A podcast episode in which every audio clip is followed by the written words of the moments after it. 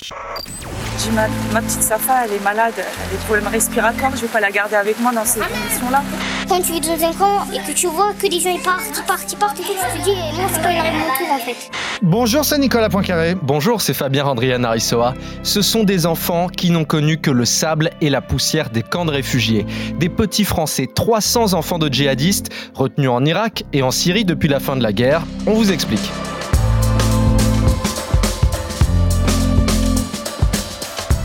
La grève de la faim comme ultime recours. Pour la première fois depuis le début de leur détention, une dizaine de femmes de djihadistes de l'État islamique ont arrêté de se nourrir pour faire réagir l'État français. Ces femmes et leurs enfants sont coincés dans un vide juridique. Trois bonnes raisons d'écouter ce podcast avec Nicolas. Alors on va vous expliquer qui sont ces 300 enfants de nationalité française et, qui sont leurs parents. On va voir aussi qui sont les, les Kurdes qui les détiennent alors qu'ils n'en ont aucune envie.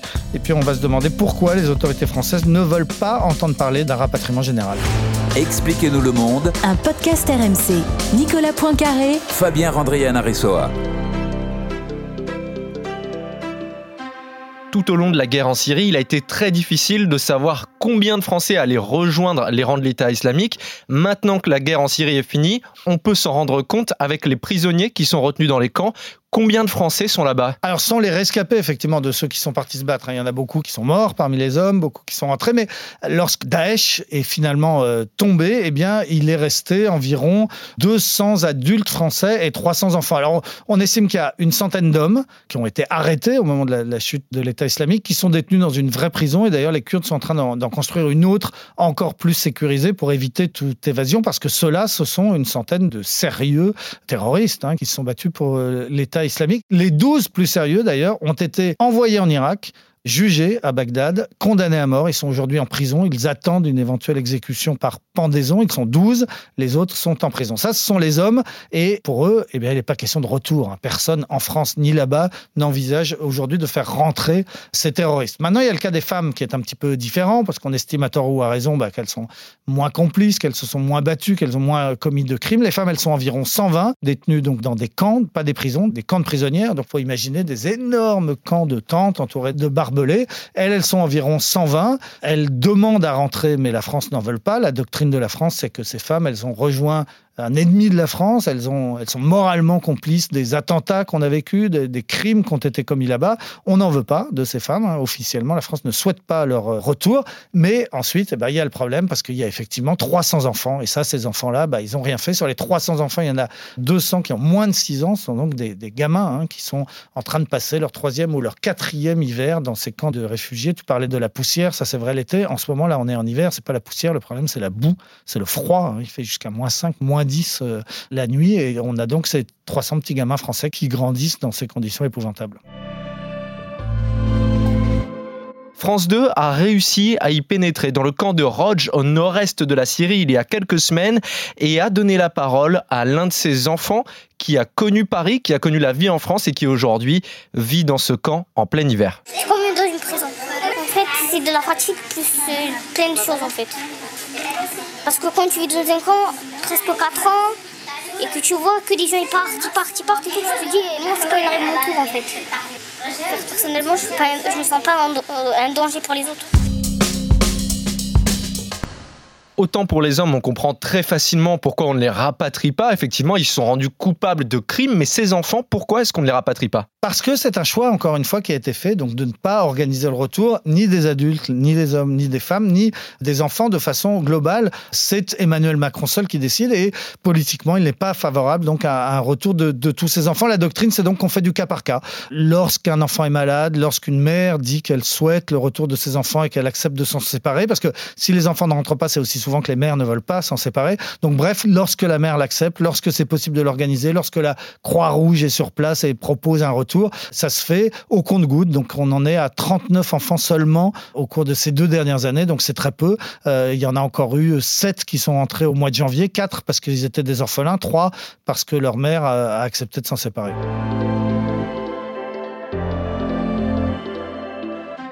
Parmi les enfants qui sont rentrés au mois de janvier, il y a ceux d'Emilie Koenig, qui n'est pas une inconnue dans le monde du djihadisme. Elle expliquait toujours à France 2 dans le reportage de Stéphanie Pérez tourné il y a quelques semaines dans le camp de Roj en Syrie. Elle expliquait pourquoi elle a laissé rentrer ses enfants. C'est pas un choix qu'on a envie.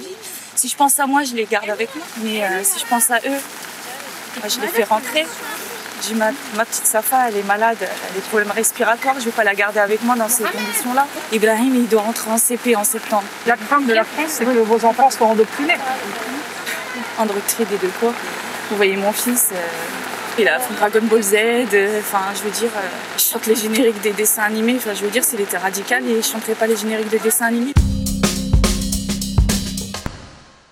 Si l'État français craint que ses enfants soient radicalisés, c'est aussi que là, par exemple, Émilie Koenig, ce n'est pas n'importe qui. Elle n'est pas juste une femme de djihadiste parmi d'autres. Non, effectivement, ces femmes dans les camps, dont certaines sont en, grève de la faim, qui demandent aujourd'hui à, rentrer en France, il ne faut pas faire d'angélisme. Hein. Ce ne sont pas toutes euh, des gentilles, pauvres petites victimes euh, qui sont parties euh, se battre en Syrie sans bien comprendre ce qu'elles faisaient. Émilie Koenig, en l'occurrence, c'est une, une, Bretonne. Elle vient de Lorient. Elle avait un père gendarme. C'est une, une, convertie à l'islam. À 16-17 ans, elle s'est convertie à l'islam, donc elle s'est radicalisée, elle portait le voile euh, à Lorient d'abord, puis ensuite quand elle est venue habiter à Paris, puis finalement donc elle a rejoint Daesh. Et là elle a participé à des vidéos de propagande, on la voit arme à la main en train d'appeler les Françaises à la rejoindre, à venir se battre pour Daesh. Et puis elle, était considérée donc comme une recruteuse, c'est-à-dire que par internet elle essayait de convaincre des jeunes Françaises de partir en, en, en Syrie ou d'organiser des attentats en France et elle donnait des idées. Elle disait par exemple, il faudrait organiser des attentats contre les femmes, les épouses des militaires français. C'était donc voilà une cible précise. Elle voulait, elle appelait au meurtre de femmes françaises. Donc voilà, il y a parmi ces françaises qui demandent aujourd'hui à rentrer aussi ce, ce profil-là. Donc la plupart, elles savent que si elles rentrent, elles seront incarcérées, mais malgré tout, eh ben elles préfèrent parce qu'au moins il y a une perspective. Alors que là, elles sont détenues pour un temps euh, indéfini. Elles savent que si elles rentrent, elles seront séparées de leurs enfants aussi par définition, puisque qu'elles sont incarcérées, mais malgré tout, c'est ce qu'elles demandent. Elles demandent à rentrer et à être jugées en France.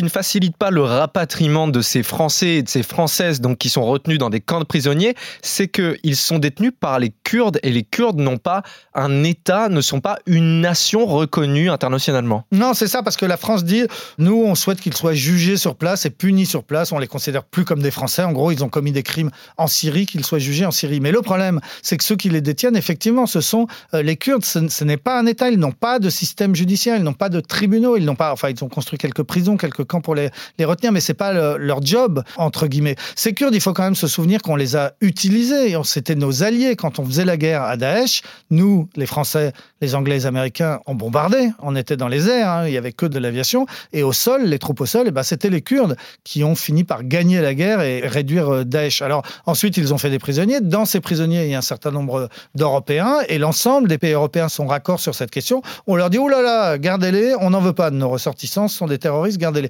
Donc les Kurdes, bah, gentiment, ils ont dit OK, on vous les garde. Ils font les geôliers, mais eux, c'est pas leur intérêt. Ils s'en foutent de ces djihadistes européens. Ils nous demandent régulièrement de les récupérer, et notamment les enfants. Hein. Régulièrement, les Kurdes disent aux Européens récupérez vos, vos, femmes, récupérez vos enfants. Et les Européens répondent non merci, euh, gardez-les. Alors, il n'y a pas de cadre légal, du coup, il n'y a pas de jugement, il n'y a pas de tribunaux. Ces femmes ne sont condamnées à rien, n'ont aucune perspective d'un jour avoir une fin de peine. On est dans un no man's land juridique total et on ne sait pas combien de temps ça va durer. Il y avait des projets, il y avait des beaux projets de faire une cour de justice pénale internationale, comme on a fait pour le Rwanda ou pour la, la Yougoslavie, ça aurait été légitime hein, et on aurait jugé donc sur place l'ensemble des ressortissants du monde entier qui sont venus se battre et qui ont commis des crimes avec l'État islamique. On les aurait jugés et condamnés sur place dans des conditions de droit correctes. Ça n'a pas été le cas. Finalement, il n'y a eu ni l'argent ni la volonté politique. Donc il n'y a pas de perspective. Personne ne va jamais les juger. Ces femmes sont dans des camps. Ça peut durer euh, un certain temps et on n'avance pas. Donc pour l'instant, on fait comme si de rien n'était. On se dit, oh là là, c'est loin, ça ne nous intéresse pas, puis on veut plus entendre de parler de ces terroristes, mais sauf que ça peut pas durer éternellement. On peut pas 10 ans, 15 ans, 20 ans détenir des gens en dehors de tout cadre légal.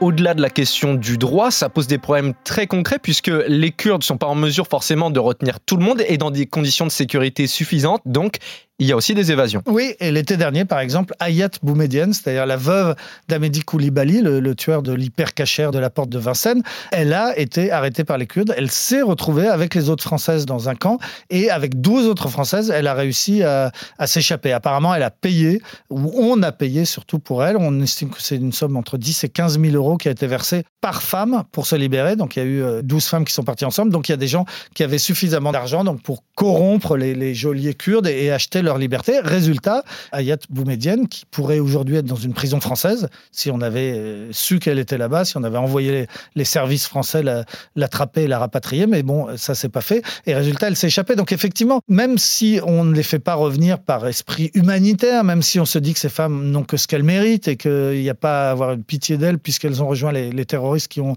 attaqué la France, pour des raisons de sécurité, en fait, c'est ce que défendent un certain nombre de spécialistes de la question, c'est que pour nous, pas pour elles, pour nous, il faut les rapatrier. C'est plus sûr qu'elles soient aujourd'hui dans les prisons françaises que potentiellement capables de s'échapper d'un camp au, Kurdistan. Sans compter qu'elles savent beaucoup de choses euh, sur les complicités, sur ce que sont devenus un certain nombre de, Français qui sont peut-être dans la nature et que euh, les ramener en France, c'est aussi le- leur donner la possibilité de s'exprimer, de nous apprendre des choses.